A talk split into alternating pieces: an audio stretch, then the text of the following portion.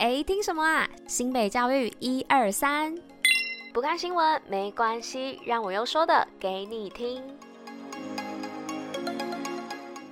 嘿大家吃饭了吗？我是珍珍，大家午安。今天十月二十号，礼拜一，新北教育一二三的第四百零三集，同时也是第四季的第三十四集喽。那上周末耶诞城开城，不晓得大家有没有去现场走走呢？那因为我是住在周边的居民嘛，所以我只能说，每年到了这个时间呢，我最害怕的其实都是塞车的问题，因为在这个通勤的状态下呢，会非常的拥挤，而且时间呢会比以往还要来得长很多。但是也是一样啦，邀请大家来留言跟我做分享这个去了耶诞城的心得。那我这一次呢，其实最喜欢的就是这个白兰猫的部分，因为我还蛮喜欢它的。平常就有它的贴图啊，还有它的一些周边小商品等等的。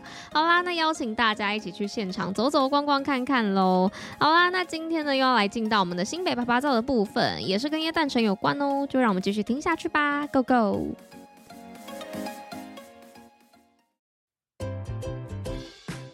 新北啪啪造。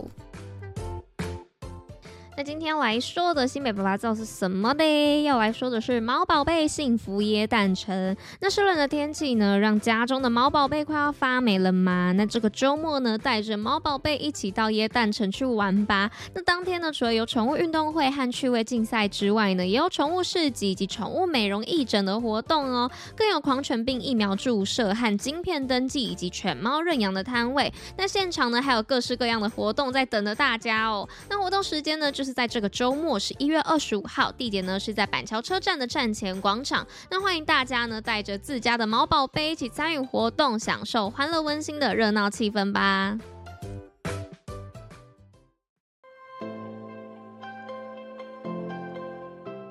OK，接下来进入到我是每天新闻分享的部分。那今天首先第一则要来说到的是逆境中敦品力学，两百二十名学生获得板桥慈济颁发新雅奖学金。那新北市慈济板桥置业园区呢，日前颁发新雅奖学金给两百二十名的学生。那新雅奖呢，不仅衡量智育成绩，有更重视品德的表现。那除了进步奖、学习奖之外呢，还有孝悌奖哦，那特殊表现奖以及全勤奖。那鼓励学生们呢，用心上学，要尊师重道，孝悌父母兄长，友爱同学。那希望获奖的同学们呢，用教育力量来翻转家庭的困境，更要用知识和能力去帮助更多需要的人，让这份大爱绵延不绝。那接着第二则新闻的部分呢，是用艺术护眼，新北儿童护眼彩绘泛古珍珠奶茶入画。那艺术也可以护眼哦。新北市教育局与卫生局呢，为了促进新北市学童的视力健康，那集结了远东集团的徐元志先生纪念基金会、亚东医院、亚东科技大学以及国立阳明交通大学，自二零二一年起呢，携手推出“我一起删恶视力”系列活动。日前呢，在台北远东通讯园区举办儿童护眼彩绘活动，那吸引了数百位的国小学生以及家长、老师来参加。那一边彩绘呢，一边吸收护眼的知识。再来呢，第三则新闻是科普环岛列车出发，两百校学童玩科学。那二零二三台湾科普环岛列车呢，日前巡回到新北板桥站，那邀请新北市教育局的秘书见证台北市与新北市交接的仪式。那现场呢，有来自新北市九所的学校，将近三百四十位的师生共襄盛举。那不仅呢有趣味性十足的科学实验，还有果陀剧场带来相当具有教育意义且精彩的表演。那更特别的是呢，搭火车前往。下一站桃园的途中呢，可以在列车当中呢进行丰富多元的科普实验，为师生留下难忘的回忆。那来到最后一则新闻的部分，是新北号召躁动论坛百人半桌。那新北市呢日前于空军三重一村举办躁动成果论坛。那携手六大公民团体三重商工、莺歌工商、南强工商、瑞芳高工、庄敬公家以及古堡家商等六所技高学校，结合传统办桌文化呢，来展现今年度的继续未来系列活动成果。那新北市教育局表示呢，世界各国越来越重视永续素养。那新北市呢发布全国首部技职教育政策白皮书，那率先提倡技职社会责任的概念，那鼓励技职学生呢运用自身的专业来回馈关怀在地的社区。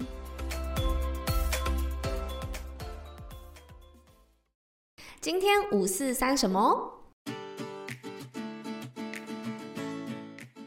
那今天要来分享什么样的五四三内容呢？今天要来分享的就是关于世界上第一个食品模型。那当你走进百货公司、美食街的时候啊，总是会看到餐厅的橱窗上啊摆满拉面啊、冻饭、意大利面的食物模型。那有些模型呢，几乎根本就是跟真实料理长得一模模一样样哦，让你难以分辨真伪。但食品模型呢，可不是现在才有的东西哦。早在一九三二年，第一个食品模型就出现了。那食品模型呢，是一门产业哦，那尤其是以日本为重要的发展地。那回想看看，你对于食品模型的印象，绝对少不了拉面、定食等日式料理。而世界第一个食物模型呢，是岩崎龙三所制作的蛋包饭模型哦。那岩崎龙三呢，曾经观察到蜡烛燃烧之后滴落的蜡呈现出花瓣的形状，也发现蜡具有延展性。因此呢，在一九三二年，他以蜡为材料，经过多次的试验之后，制作出具有皱褶与立体感的蛋包饭。那完成的样。样品呢，甚至被他的妻子误以为是真的食物。但由于当时的突破与制作的技术，它带动了食品模型的产业发展。那岩崎龙三呢，也被誉为是食品模型之父哦。那虽然蜡呢，在过去哦是制作食品模型的主要原料，但根据日本元祖食品样品店指出啊，在一九七零年到一九八零年代左右，人们发现呢，由于蜡容易受到温度或是日照的影响，因此呢，后续产业开始使用更有耐久性的树脂等原料来制作。那由于食品模模型所带动的变化性与商业价值呢，让当时的制作技术呢被推广到日本各地，甚至是全世界。不过呢，也有这么一说，就是在岩崎龙山制作出食品模型的同一年呢，已经有人在其他地方也发明出食品模型。那不过此消息呢，其实没有得到证实啦。但无论事实是怎么样，可以确定的是，岩崎龙山呢，确实是将食品模型推向商业化发展的大功臣哦。好啦，那以上就是今天跟大家分享的小故事。那今天新美教育一二三的第四百零三集就到这边啦，那我们就明天见喽，大家拜拜。